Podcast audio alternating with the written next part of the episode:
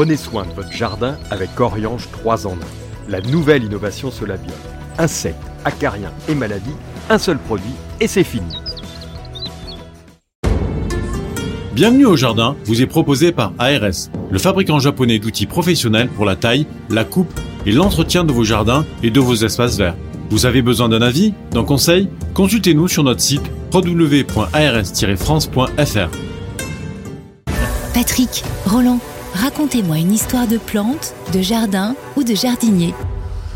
Alors pour cette partie botanique de notre émission, nous allons rentrer dans quelque chose qui est d'une subtilité absolument extraordinaire, et c'est ce que nous avons appelé les artifices de la pollinisation. Alors la pollinisation, je vous rappelle que c'est l'élément qui permet la fécondation, c'est-à-dire qu'en fait le pollen qui est les gamètes mâles va rencontrer dans le, pistil bah, les ovules de l'ovaire, va se fondre avec et va nous constituer une autre plante. Donc c'est vraiment la reproduction sexuée de la plante. Mais il y a un problème avec les plantes. Oui, parce que nous, on l'a pas, tu penses. Nous, quand on a besoin justement de, de, travailler cette reproduction, on prend... Tu travailles la reproduction. Ben, attends, on est comme une plante. Mesdames, messieurs, euh, Roland Motte, le professionnel de la reproduction. Ça, je peux t'en dire un paquet là-dessus. Alors, euh, on prend la mobilette, on va euh, chez Ginette, puisque à l'époque, elle s'appelait Ginette, on sonne en bas et puis on monte. On n'a pas ce problème, on peut se déplacer il a une façon de raconter ses amours qui sont tout à fait particulières, mais bon, pourquoi pas Il n'y a pas de raison. En fait, c'est un peu ça, mais d'une façon, on va dire, un peu plus imagée, c'est que le problème de la plante, c'est qu'elle est immobile. Donc quand vous êtes immobile, comment trouver un partenaire? C'est ça la ah ben, véritable question. Ça, oui. Donc on peut pas aller au bal du 14 juillet, euh, voilà. ou au mariage du copain. Donc on est obligé de faire en sorte que l'on compte sur des entremetteuses ou sur des entremetteurs.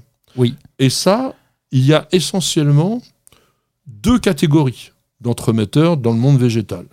Quelle est la première, mon cher Roland Eh bien, j'opterais pour le vent. Bah oui. Euh, on va parler d'anémogamie. Ça, c'est un mot que tu emploies tous les jours. Oh, bah, tous les jours. Bah, j'en parlais l'autre jour avec mon épouse. Donc, de anémos, le vent, hein, et gam, la reproduction. Hein. Et donc, le vent, oui, et c'est le cas. Eh ben, D'ailleurs, on parle de, de des, des, des, bouleaux, par exemple, qui vont nous propager tout un tas de pollen. D'ailleurs, ça va nous énerver un petit peu, mais voilà, c'est leur façon de se reproduire. On va balancer du monde dans le vent.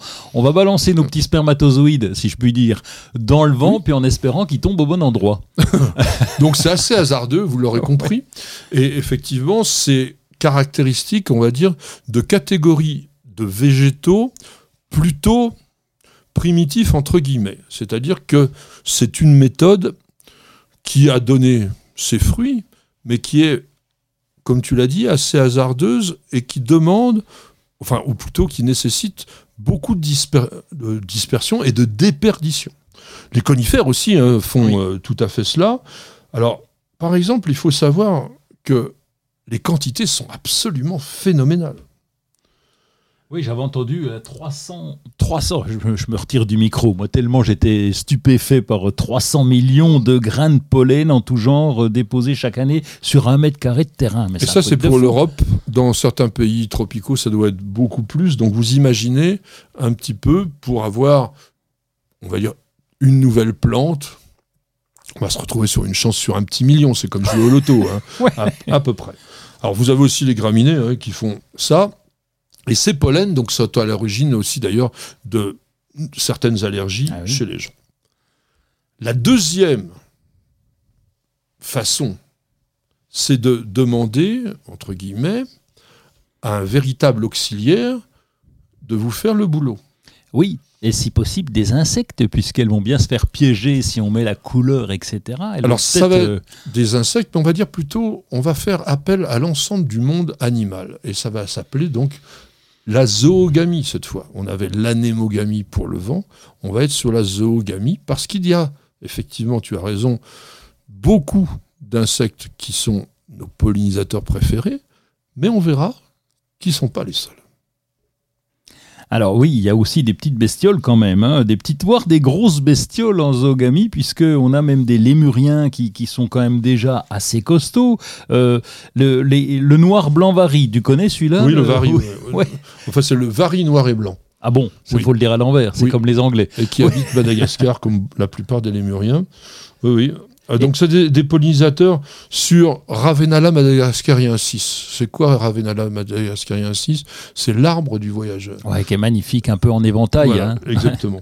donc, en fait, ils, ont la possibilité, parce qu'ils sont frugivores et, on va dire, végétariens, donc ils vont ouvrir la fleur et ils vont manger l'intérieur de la fleur, et pendant ce temps-là, évidemment, le pollen ça se frotte sur le dos eh bienvenu de notre lémurien qui va aller transporter cette semence mâle sur une autre fleur. Alors il y a une, des animaux que je ne connaissais pas et que tu m'as mis dans nos notes, les souris à miel, qui sont des petites bestioles australiennes et qui en fait euh, ne sont pas des souris.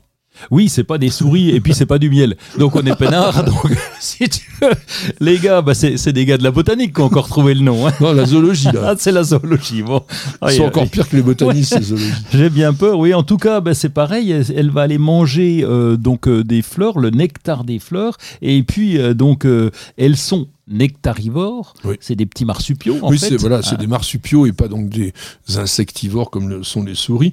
Et ça va visiter une plante qui est typiquement australienne, mais qui est absolument magnifique, qui s'appelle le Banksia. C'est un gros arbuste, parfois même un petit arbre, avec des inflorescences qui peuvent faire une trentaine de centimètres. Il y en a des jaunes, il y en a des rouges, des roses.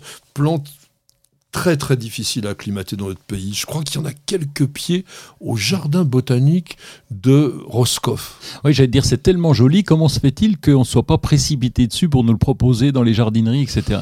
Parce, que, c'est compliqué à cultiver, ah encore plus que les protéas, euh, même si c'est des protéacées également. Et puis des eucalyptus australiens, euh, qui euh, donc sont assez intéressants au niveau de, cette pollinisation par ces euh, souris à miel. Alors, encore un peu de botanique, les eucalyptus australiens sont maintenant dans le genre Corymbia pour la plupart, si vous vous intéressez à la botanique. Et puis, il y a la chireptophilie. Ah bah ça y est, j'ai retenu le nom. Ah oui Oui, bah tu me l'as dit l'autre fois, c'est pour ça. C'est les chauves-souris, c'est ça.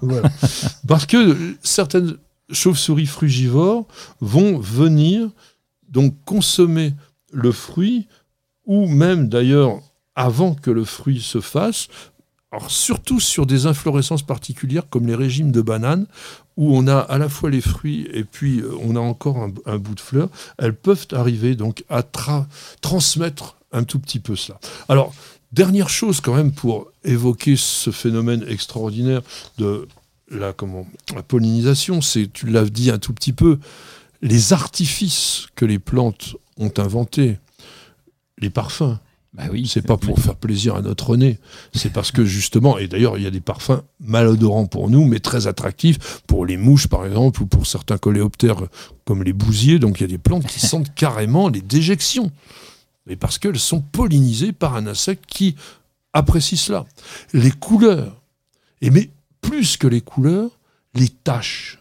Parce que les taches sur certains pétales, ou les stries, servent vraiment de guide, de piste d'atterrissage pour dire c'est là qu'il faut que tu ailles et c'est là que tu vas trouver la merveille que tu cherches, à savoir souvent le nectar.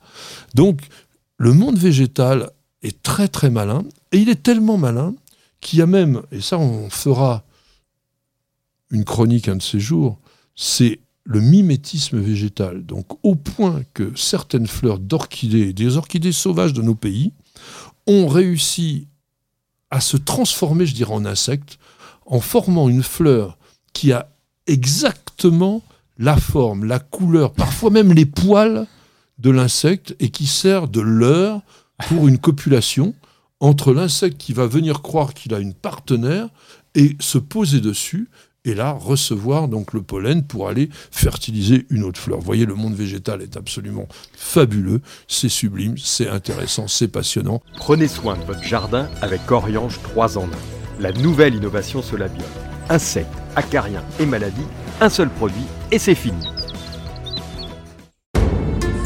Bienvenue au jardin, vous est proposé par ARS, le fabricant japonais d'outils professionnels pour la taille, la coupe et l'entretien de vos jardins et de vos espaces verts. Vous avez besoin d'un avis, d'un conseil? Consultez-nous sur notre site www.ars-france.fr.